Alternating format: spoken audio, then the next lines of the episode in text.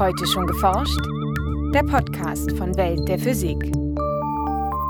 Herzlich willkommen zur 161. Folge. Es begrüßen Sie Jens Kube und Maike Pollmann.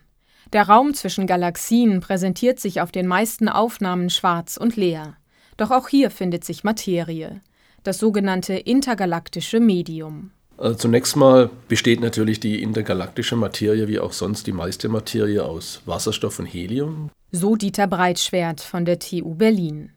Zwar würde die durchschnittliche Teilchendichte im intergalaktischen Medium auf der Erde als perfektes Vakuum gelten, doch in der Summe ergeben sich beeindruckende Massen. Im Galaxienhaufen, zu dem auch unsere Milchstraße gehört, soll sich beispielsweise die Hälfte der Materie als extrem diffuses Gas im intergalaktischen Medium aufhalten. Mehr dazu im heutigen Schwerpunkt. In den Nachrichten geht es um den Vorläuferstern einer Supernova, um ein exotisches Teilchen aus sechs Quarks und um einen leistungsstarken Akku aus Kohlenstofffasern. Anschließend haben wir noch Veranstaltungshinweise für Heidelberg, Mainz und Leipzig.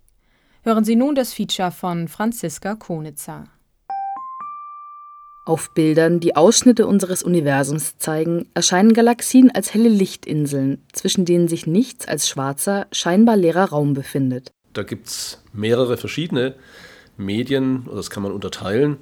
Das eine sind sozusagen Galaxienhaufen oder Galaxiengruppen. Dort gibt es einen Haufen oder ein Gruppenmedium. Das hat typischerweise eine höhere Dichte und auch eine höhere Temperatur. Dann gibt es das Medium zwischen den Galaxienhaufen. Das sind sozusagen die Voids, die, die Leerräume, wo also die Dichte sehr niedrig ist. Erklärt Dieter Breitschwert, Professor am Zentrum für Astronomie und Astrophysik der TU Berlin. Die Erforschung des intergalaktischen Mediums, also der Materie zwischen den Galaxien, stellt Forscher zunächst vor eine grundlegende Frage. Wo hört eine Galaxie auf und wo fängt das intergalaktische Medium an? Heutzutage ist man da ein bisschen großzügiger. Früher war die Galaxie im Wesentlichen die Sterne und noch das interstellare Medium vielleicht dazu und noch ein paar Kugelsternhaufen. Heute geht man eben davon aus, dass es einen großräumigen Halo gibt um die Galaxie herum. Und deswegen gehen diese Halos äh, ungefähr bis zu ja, 300.000 Lichtjahre so sphärisch um die Galaxie herum. Und das rechnet man eigentlich auch noch zur Galaxie dazu, obwohl man aus anderer Sicht des Beobachters zum Beispiel das schon zum intergalaktischen Medium zählen würde. Aber es ist noch gravitativ gebunden an die Galaxie und deswegen würde ich es noch zur Galaxie rechnen. Während der Durchmesser unserer Galaxis, gemessen an der Sternverteilung, rund 100.000 Lichtjahre beträgt, erstreckt sich der Halo, der aus warmem und heißem Gas besteht, noch mindestens 300.000 Lichtjahre ins All. Erst 2012 gelang es Astronomen mit dem Röntgenteleskop Chandra, diesen kugelförmigen Bereich um die Milchstraße genauer zu beobachten. Ihre Untersuchung lässt darauf schließen, dass die Masse des Halos ungefähr genauso groß ist wie die aller Sterne in der Galaxis zusammen. Trotz dieser enormen Masse gestaltet sich die Beobachtung des Halos und die des intergalaktischen Mediums allgemein als sehr schwierig. Der Grund dafür ist die extrem niedrige Teilchendichte. Die Dichte, die ist jetzt in der Nähe der Galaxie natürlich noch höher. Also geht zunächst mal sozusagen von dieser Halo-Dichte um die Galaxie ins intergalaktische Medium über. Das sind so typischerweise 10 noch minus 3 Teilchen pro Kubikzentimeter. Das muss man sich mal vorstellen. Ja. Man hat ein Volumen von, von 1000 Kubikzentimeter, ja. Und da ist ein einziges Teilchen drin. In noch größeren Entfernungen kann die Teilchendichte sogar nur ein Teilchen pro Kubikmeter betragen. Ein fast perfektes Vakuum. Eine direkte Beobachtung des intergalaktischen Mediums ist deshalb schwierig, da sich sehr wenig Materie über einen sehr großen Raum verteilt. Aufschlüsse über das intergalaktische Medium liefern deshalb vor allem Licht und Strahlung, die auf dem Weg zur Erde auch das intergalaktische Medium durchqueren und von ihm teilweise absorbiert werden. Deswegen sieht man viele Absorptionslinien zum Beispiel, wenn man jetzt äh, eine helle Quelle beobachtet, Typischerweise nimmt man da ein Quasar. Die sind zwar weit entfernt, aber sind sehr hell und haben, ein, wie der Name sagt, ein quasi stellares äh, Strahlungsfeld. Und da kann ich dann schön schauen, welche Absorptionslinien es zwischen diesem Objekt und, und mir gibt. 1970 untersuchte der Astronom Roger Linz das Licht eines Quasars und entdeckte darin zahlreiche Linien, die nicht vom Quasar selbst stammen konnten, den sogenannten Lyman-Alpha-Wald.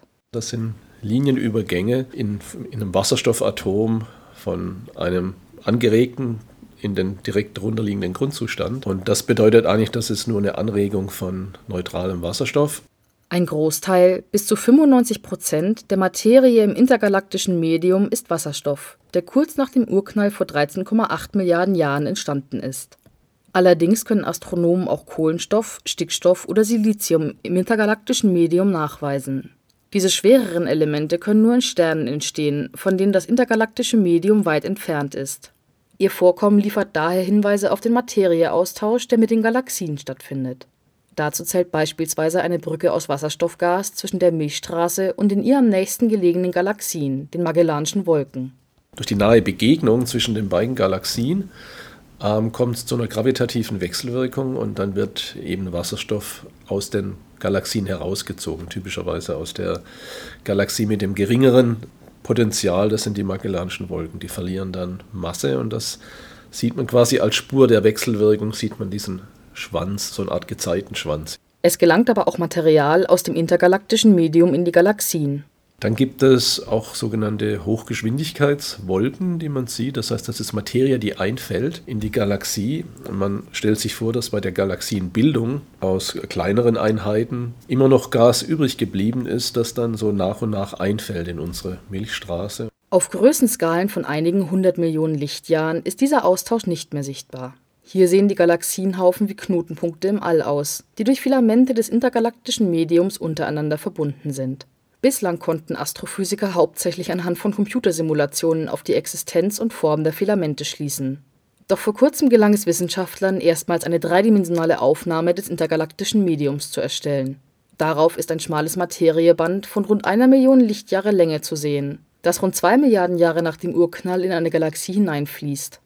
Die Forscher vermuten, dass diese Materie aus dem intergalaktischen Medium zum Wachstum und zur Sternentstehung in der Galaxie beigetragen haben könnte Nachrichten Wolf-Rayet-Sterne sind die massereichsten Sterne, die man kennt. Sie sind selten und schwer zu beobachten, weshalb wenig über ihr Entstehen und Vergehen bekannt ist. Forschern gelang es nun, eine Supernova vom Typ 2b zu beobachten und erstmals auf einen Wolf-Rayet-Stern als Vorläuferstern zurückzuführen. Ein Stern mit mehr als der achtfachen Masse der Sonne explodiert am Ende seiner Entwicklung als Supernova.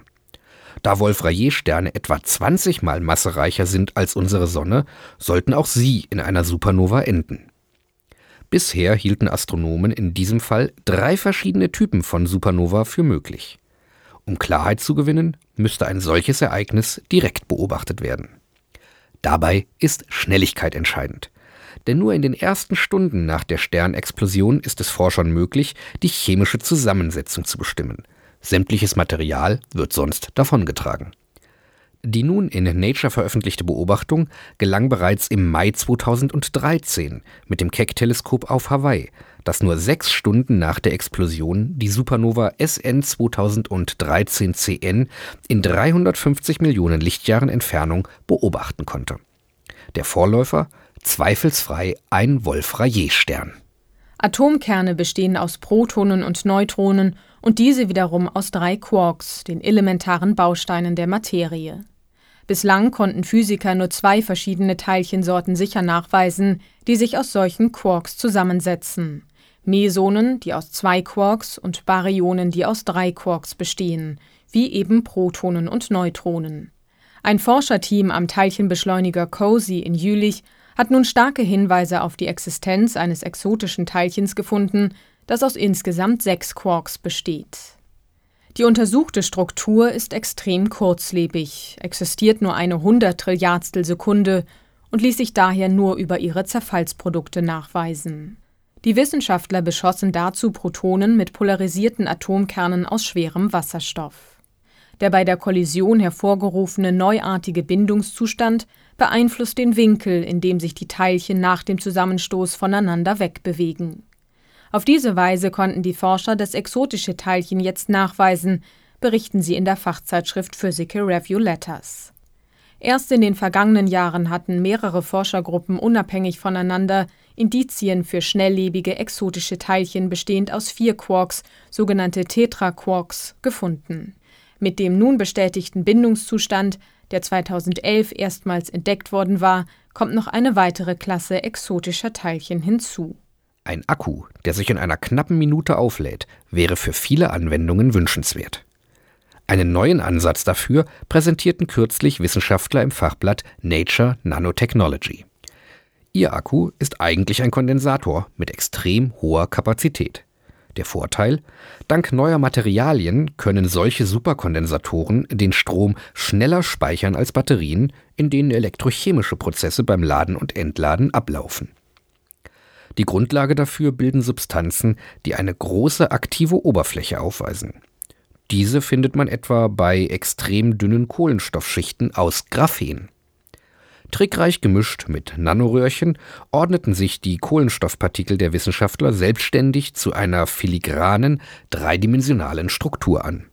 Das Ergebnis? Ein flexibler Superkondensator mit einer Energiedichte vergleichbar mit Dünnschicht-Lithium-Ionen-Akkus und eine zwei Größenordnungen höhere Leistungsdichte bei einer Stabilität von über 10.000 Ladezyklen. Durch ihre mechanische Flexibilität könnten diese Kondensatoren zudem in Textilien integriert werden.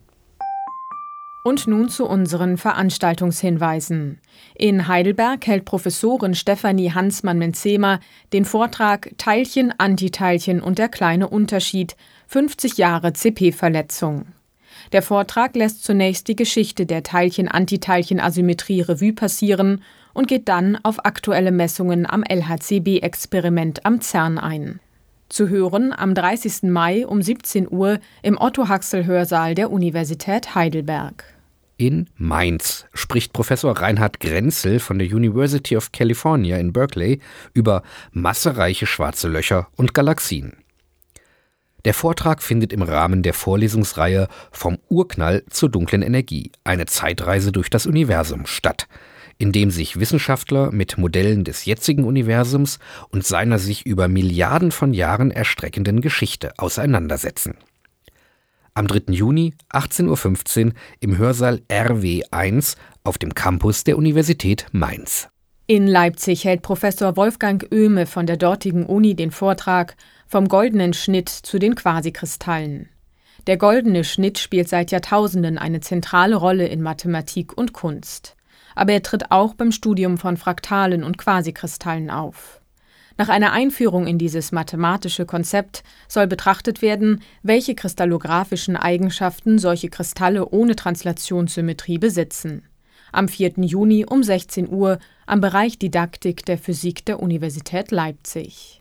Das war's für heute. Bleiben Sie wissenschaftlich und laden Sie uns auch nächstes Mal wieder herunter. Welt der Physik wird Ihnen präsentiert vom Bundesministerium für Bildung und Forschung und der Deutschen Physikalischen Gesellschaft.